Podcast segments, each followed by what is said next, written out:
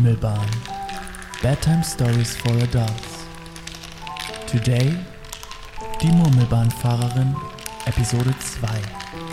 The Text bei Murmelkollektiv.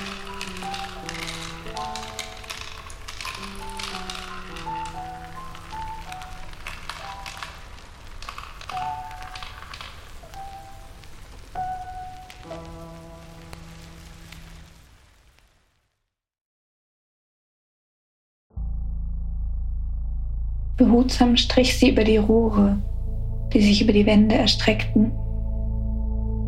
Eine gewisse Wärme ging von ihnen aus, und manchmal fühlte sie das Kullern unter ihren Fingerspitzen. Sie wusste, dass der Zug sie heute wieder weit führen würde. Ohne ihr Zutun bewegte er sich, und doch brauchte er sie. Das war ein großer Gedanke, den sie nur selten berührte. Ohne Murmelbahnfahrerin keine Bahn. Doch ohne Bahn keine Fahrerin. Sie erinnerte sich kaum noch an eine Zeit vor ihrer Arbeit. Hatte es sie gegeben? Es schien ihr unwichtig. Was zählte, waren das Rattern der Schienen, die Wärme der Rohre und das Vorbeiziehen der Landschaft. Sie hatte viele Ecken der Welt gesehen. Doch immer noch, nach all den Jahren, kam sie an Orte, die sie nicht kannte. Die Welt vergrößerte sich um sie herum, schlug neue Triebe. Doch das hatte sie selten gekümmert. Sie war, wo sie war, in ihrem Zug und betrachtete die Welt nur im Vorübergleiten Manch einer hatte sie gefragt, ob sie das Verweilen, das Erkunden eines Ortes, bis er einem bis zum letzten Sandkorn bekannt ist, nicht vermisse? Ob sie nicht aussteigen wolle, nach all den Jahren, nur für ein, zwei Stunden? Doch ihr Schweigen und das Zwinkern in ihren mausgrauen Augen war Antwort genug gewesen. Sie vermisste nichts. Die meisten Mitreisenden waren nach ihrer Antwort oder vielmehr ihrem Schweigen schnell wieder bei sich. Man tat ihre Haltung der Welt gegenüber gern als eine Verschrobenheit ab. Und insgesamt fragte sich wohl manch einer, ob sie wirklich ein Mensch war, ob sie nicht gar Teil der Bahn selbst war eine Art Schutzgeist. Ob nicht alle Murmelbahnlenkerinnen solcherlei Geister seien? Doch auch diese Fragen waren nur so gut wie die anderen Gerüchte, welche immer besagten, dass ein Cousin von einer Cousine einmal in einer Kneipe irgendwo in den raueren Ecken der Südberge eine Murmelbahnlenkerin im Urlaub getroffen hatte. Die Geschichten variierten aber klangen immer ähnlich. Die Wahrheit war, sie wusste es nicht mehr so recht. Sie war sich recht sicher, dass sie kein Geist oder ähnliches war. Wenn sie sich zwickte, tat es weh, und wenn sie in den Spiegel sah, fühlte sie Emotionen. Andere Lenkerinnen kannte sie kaum, aber sie wusste, dass man zumindest 21 Tage Urlaub im Jahr von der Leitstelle fordern konnte, wenn man diese benötigte.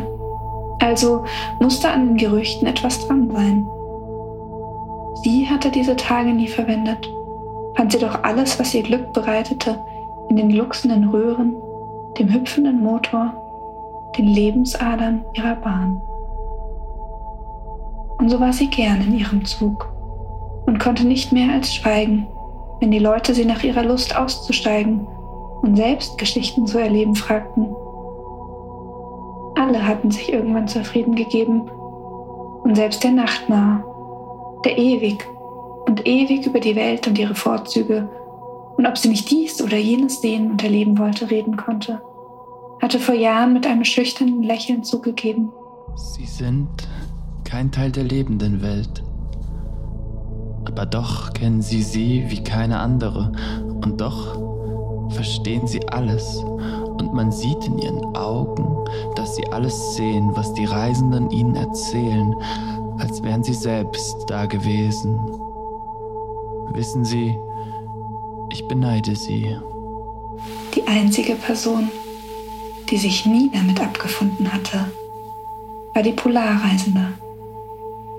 Sie war eines Tages irgendwo auf der anderen Seite des Eismeers zugestiegen, wo die klirrenden Klippen, soweit das Auge reicht, das Ufer säumen. Irgendwo auf den klirrenden Klippen war eine Haltestelle, welche nur selten von Murmelbahnen angefahren wurde. Wenige Wesen verloren sich so weit in der ewigen Kälte, dem Land, dessen Sprache jede Abstufung von Weiß mit einem anderen Namen nennt, um den Dienst der Leitstelle anzufragen. Doch die Polarreisende war anders. Sie war eine junge, aufbrausende Frau, die, wenn sie nach monatelanger Einsamkeit auf Forschungsreise plötzlich wieder in Gesellschaft war, redete, als müsste sie all die Worte, die nicht gesagt wurden, in die Zeit pressen, die ihr nun gegeben war. Und so war es gekommen, dass die Bahn an dieser sonderbaren Haltestelle hielt und die Luft, die durch die sich öffnende Tür hereinwehte, die Murmelbahnfahrerin spüren ließ, dass der kalte Wind noch eine weitere Note hatte. Die Polarreisende war die einzige gewesen, die an diesem Tag dort eingestiegen war. So sonderbar der Ort auch war, immer mal wieder verloren sich wissbegierige, neugierige ForscherInnen dorthin, verbrachten eine Weile im Eis und kehrten beschwingt von ihrer Recherche mit der Bahn zurück zu ihrem Zuhause. Bei der Polarreisenden war man sich manchmal nicht sicher, ob nicht das Eis ihr eigentliches Zuhause war. So freudig sah man sie auf der Hin- und so melancholisch auf der Rückreise. Doch sie liebte es, bei der Rückfahrt vom Eis zu berichten. An diesem Tag hatte die Polarreisende sich, wie sie es immer tat, auf die erste Bank vorne links gesetzt. Langsam war die Murmelbahnfahrerin dazugekommen. Ein aufrichtiges Lächeln hatte das Gesicht der Polarreisenden erfüllt, als die Murmelbahnfahrerin bei ihr angekommen war. Kaum hatte sie sich hingesetzt, hatte die Polarreisende auch schon sprudelnd losgesprochen. Mensch, du, ich kann es gar nicht erwarten, dir von allem zu erzählen. Dieses Mal war es wirklich das schlimmste, aber auch das beste Mal. Um ein Haar hätte ich es nicht rausgeschafft aus dem Eis. Nein, nicht den Zug verpasst, das wär's noch. Dich verpasse ich nicht. Nein, nie wieder. Verstehst du? Das Wetter war dieses Mal wirklich furchtbar. So kalt, so rau, so schneidend habe ich das Eis bei all meinen Reisen zuvor nicht erlebt. Vier Wochen habe ich mich nicht aus der Station getraut, konnte nur von drinnen aus forschen. So gefährlich ist die Kälte diesmal gewesen. So lange drin. Kannst du dir das vorstellen? Sie hatte ihren Redefluss kurz unterbrochen. Hatte sie doch gemerkt, was sie da gesagt hatte. Natürlich hatte die Murmelbahnfahrerin sich das vorstellen können, hatte sie die Bahn dann schon einige Jahre nicht mehr verlassen. Naja, irgendwann musste ich dann jedenfalls doch wieder raus. Ich hing da schon schrecklich weit meinem Zeitplan hinterher. Dieses Mal hatte ich so viele Aufträge. Ich glaube, so viele hatte ich noch nie. Die hatte ich mir sofort schön auf die vier Wochen verteilt. Und dann musste ich alles in den paar Tagen, die mir noch übrig blieben, erledigen. Die Murmelbahnfahrerin hatte sie einen Moment lang verwundert angeschaut. Die Monotonie der Bahn ließ sie im Glück, so etwas wie Stress nicht zu erfahren. Lediglich in den Geschichten der Reisenden kam dieser Zustand von Zeit zu Zeit auf. Und sie wunderte sich, wie das wohl sein würde, obwohl sie auch ahnte, welches Glück sie doch mit ihrer Berufung hatte. Eigentlich hätte die Kälte mich nicht überraschen dürfen. Ich kannte sie. Und ich hatte mich ja ihretwegen die ganze Zeit nicht rausgetraut, doch unterschätzte ich sie, als ich mich dann am ersten Tag nach den vier Wochen raustraute. Kaum war ich ein paar Schritte gelaufen, kroch sie langsam durch meinen Schneeanzug, begann sich durch jede Naht mit jedem Windzug hineinzufressen. Eine solch lähmende Kälte hatte ich noch nie erlebt. Ich musste überlegen, wie ich die Zeit einteilte. Nicht zu lange draußen bleiben, mich nicht verlieren da draußen. Einen Tag habe ich fast zu lange gewartet, aber ich hatte Glück und ich kam mit einer kleinen Erkältung davon. Aber glaub mir, diese Tage waren das größte Abenteuer. Es war das schlimmste und schönste Mal da draußen. Ach, wenn ich dich nur mal mitnehmen könnte und dir den Ort auch wirklich zeigen könnte. Glaub mir, ich kann ihn genau sehen, hatte die Murmelbahnfahrerin da sagen wollen. Wie schön es doch wäre, wenn du da schon dabei sein könntest. Hm.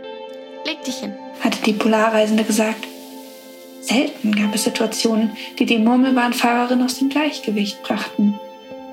Als Teil der Bahn stellte sie sich vor, mit Rädern auf den Gleisen zu stehen, unverrückbar, mit einem großen Kraftaufwand aus der Bahn zu werfen.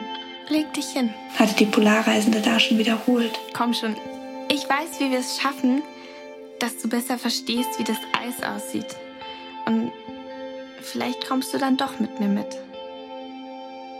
Urlaub mit mir. Wäre das nicht schön?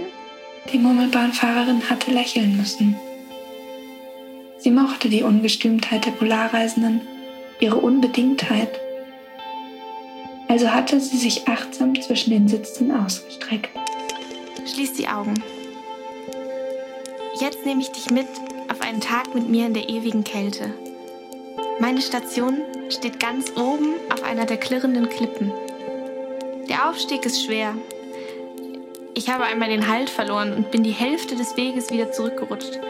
Aber glaub mir, es lohnt sich. Okay. Stell dir vor, wir sind oben. Dort oben bläst immer der eisige Wind. Er hat eine Farbe, die Phankomynin genannt wird. Du musst aufpassen, dass du dich gut gegen ihn eingepackt hast. Weißt du, er ist wie so ein kleines Hündchen, das versucht irgendwie an dich heranzukommen. Dort oben steht meine kleine gelbe Kugel. Sie heißt nicht so, aber ich fand gelbe Kugel passender als Forschungsstation 17605. Manchmal, wenn ich ankomme, muss ich erst noch den Schnee wegschaufeln, je nachdem, von wo der eisige Wind geblasen hat. Dafür habe ich immer einen Klappspaten dabei. Du könntest dich, während ich schaufel, auf die Suche nach Utfak machen. Das sind kleine Samenkapseln, die der eisige Wind mit sich trägt und die sich in Schneeverwehungen sammeln. Ich kann daraus also eine wunderbare Suppe für uns beide kochen. Siehst du die gelbe Kugel schon vor dir? Also wir kommen durch einen ganz kleinen, schmalen Eingang herein. Weil die Kugel zur Hälfte in den Schnee eingegraben ist, kommt man auf einem kleinen Podest etwa drei Meter über dem Boden heraus. Über eine Treppe kommen wir dann nach unten auf die Wohnebene. Es ist warm darin, weil sich die Station über die Energie des eisigen Windes erwärmt. Du kannst dort aus deinem Schneeanzug schlüpfen. Ich koche uns einen Tee. Was ist dein Lieblingstee? Ich könnte den einpacken. Während du also deinen Tee trinkst, muss ich weiter hinabsteigen und sehen, wie es meiner Forschung geht. Das sind alles ganz verrückte Apparaturen, schwer zu verstehen, aber ich erkläre sie dir, wenn du magst. Aber nur, wenn du mitkommst. Dann müsste ich hinaus. Es ist nicht lange hell auf den klirrenden Klippen, weißt du? Ich muss Schneeproben nehmen und mit dem eisigen Wind reden und so Kram. Das ist ähm, das ist vielleicht nicht so spannend für dich. Und schließlich hättest du Urlaub, aber ähm, du könntest... Naja, dir würde bestimmt was einfallen. Abends würde ich uns Suppe kochen und dir von meiner Forschung erzählen und dann in der Nacht würden wir wieder hinaus in den Schnee gehen. Der eisige Wind hätte abgeklungen und wir könnten uns auf einen Schneehügel setzen. Und dann, weißt du, würde der Himmel zu leuchten beginnen. Blau und grün und violett, nur für dich. Er würde dir seine eigene Geschichte erzählen und du könntest sie verstehen, weil du alles und jeden verstehst. Die ganze Nacht würden wir dort liegen und hinaufsehen, wie die Farben entstehen und sich wieder verschlingen, sich umeinander winden und einander sanft begegnen. Die Murmelbahnfahrerin hatte ihre Augen geöffnet. Der Blick der Polarreisenden war ganz weit weg gewesen. Die Murmelbahnfahrerin war sich sicher, dass es gut war, dass die Polarreisende allein in der ewigen Kälte forschte. Und doch hatte sie eine Einsamkeit spüren können, die ihr selbst fremd war. Der eisige Wind ist ein wilder Gefährte, hatte sie gedacht, auf den man sich nicht immer verlassen kann. Als hätte die Bahn gespürt, dass die Geschichte in den Gedanken der Polarreisenden noch fortlief. Obwohl sie nicht mehr sprach, war sie weitergefahren. Erst kurz vor den Toren von Hafir war sie stehen geblieben. Die Ungestümtheit der Polarreisenden war langsam wieder zurückgekommen. Überleg's dir, Murmelbahnfahrerin. Ich würde dich immer mitnehmen und könnte dir alle Wörter der Farbe Weiß beibringen, hatte sie beim Verlassen der Bahn gesagt. Die Murmelbahnfahrerin hatte ihr über die Schulter gestrichen. Sie berührte selten ihre Mitreisenden, aber die Polarreisende war etwas Besonderes. Und auch wenn sie ihr auf ihre Bitte nicht antworten konnte, so wollte sie ihr doch etwas mitgeben.